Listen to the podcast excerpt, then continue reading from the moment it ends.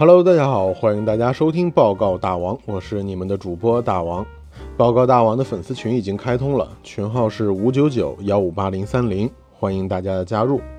炎炎夏日即将过去，马上就要进入秋季的九月份了。大王的老家东北最低气温已经到了七度，但是大王仍然在上海体验着三十几度的高温。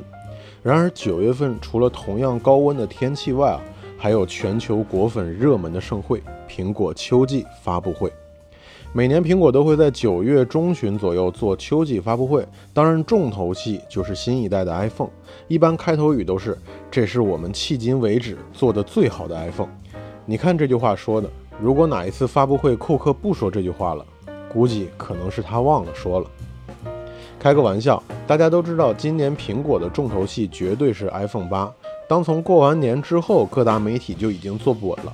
如果不发布两条 iPhone 的爆料新闻，都不敢说自己是 IT 科技类的前沿资讯站。所以说，今年的爆料真的是分量十足，哪些真，哪些假，咱们作为普通消费者根本无从判断，只能说当茶余饭后的一些闲聊话题。这发布会不开啊，就没有最终的定论。当然，大王在这里也坦诚一下，本期节目关于 iPhone 八的爆料新闻都搜集自网络，消息是否可靠，只有到发布会之后才知道。这期节目也纯属蹭个热度。如果你对 iPhone 八感兴趣的话，可以继续往下听。首先，发布会上可能会有三部 iPhone，其中就有 iPhone 7s、iPhone 7s Plus 和 iPhone 八。当中，iPhone 八是专门为十周年特别发布的版本，所以考虑到这一点啊，iPhone 八的价格很有可能会非常的贵，不排除它的高配版会超过五位数。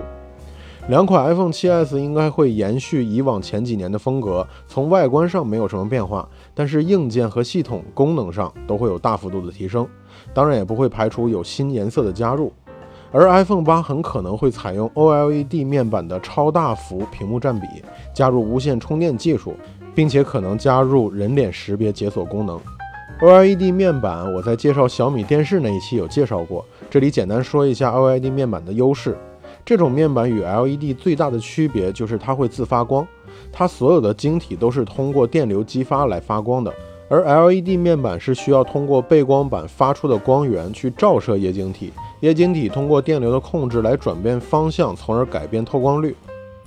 所以 OLED 和 LED 最大的区别就是它的自发光，所以在强光环境下，它的识别度就更高了。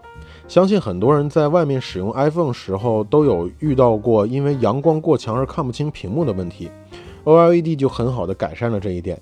正因为它使用的不是背光板，所以它的结构更简单、更薄，就能给机身空出更多的空间。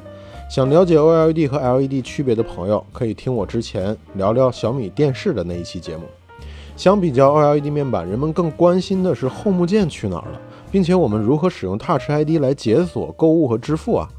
首先，Home 键基本确定是要去掉了，随之 Touch ID 也将不会出现在 iPhone 八上，随之代替的是底部的功能区和面部识别。在半年前发布的 MacBook Pro，其中功能栏就改成了可触摸的长条屏幕，这个功能条里面的功能将会伴随着使用的应用不同，从而变化成不同的功能。使用起来非常方便，所以苹果十有八九会把它原来的 Home 键改成一条功能栏。现在咱们来说说 Touch ID 和面部识别吧。没有了 Home 键，Touch ID 也就没有地方放了，因为集成指纹识别在屏幕下方的方案啊，在技术领域里很难完成。苹果也不太可能将指纹识别放在机身后面，所以面部识别自然代替了 Touch ID。可是 Touch ID 如今对我们来讲是一个非常重要的功能，它肩负着解锁、购买和支付等安全性非常高的功能。面部识别能胜任吗？其实面部识别技术早就已经应用到非常多的领域里面了，包括安检、海关等等重要场合，而且应用场景要比个人手机使用起来更为复杂。说到面部识别，咱们也讲过一期。面部识别最重要的就是活体检测。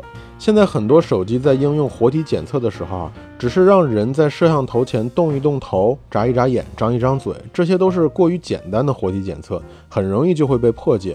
美国斯坦福大学就有一款应用可以完美破解这种活体检测，它甚至用一张照片就能完成美国总统的简短演讲，惟妙惟肖。如果不仔细观察的话，根本不会看出它是从一张照片来制作成的视频。所以在一些重要环境下，根本不会使用这种简单的办法来检测人是不是真的。而是会使用更为复杂的办法。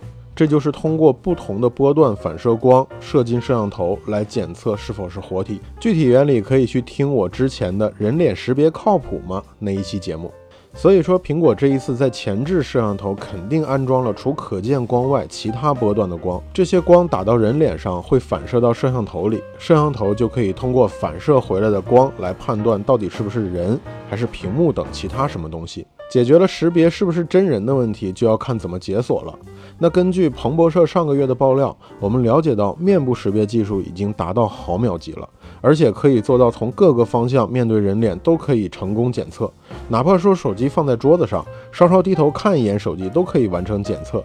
但是是否会检测到人眼是不是在看手机就不知道了，具体还是要等到 iPhone 八发布了。其实大王还有很多方面的担心，但都是出于对是否有好的用户体验，而不是担心它的安全问题。苹果一向都是打磨新功能非常出色的公司，他们都会把新功能打磨的体验非常好才会发布，否则这不是砸了自己的招牌吗？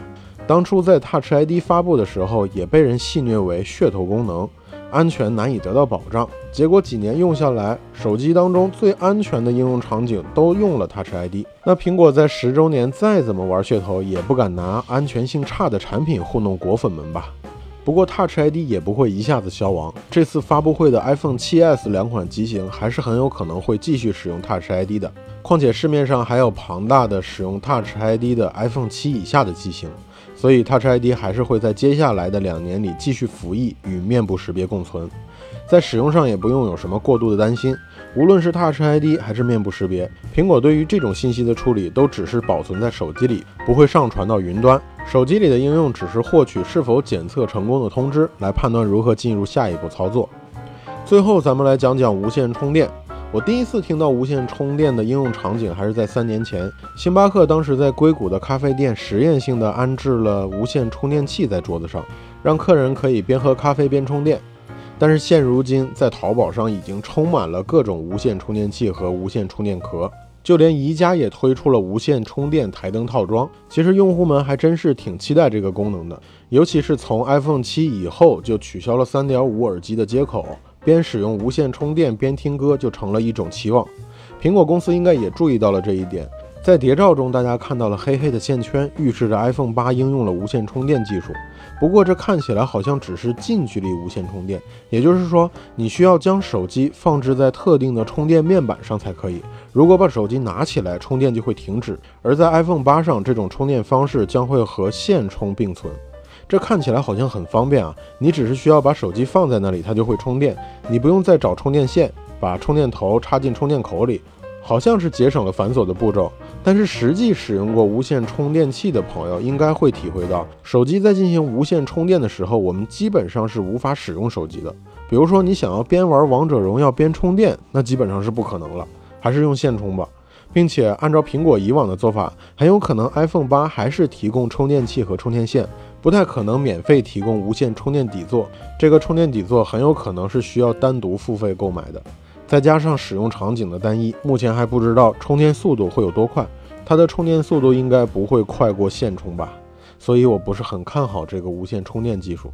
其实无线充电有一种远距离的解决方案，这个方案是由一家叫 Energis 的公司开发的。他们无线充电的技术的名字叫 What Up 咱们可以把它理解为一种 WiFi 充电，可以通过 WiFi 相同的频段来给无线设备充电。苹果也一度与这家公司关系打得火热，有人认为苹果很有可能会在这次 iPhone 八上使用这个技术，因为 WhatsApp 可以让用户离开无线充电器四到五米内仍然可以保持充电状态。但是最终苹果好像并没有使用这个方案，可能是因为技术问题，也有可能是因为产能问题。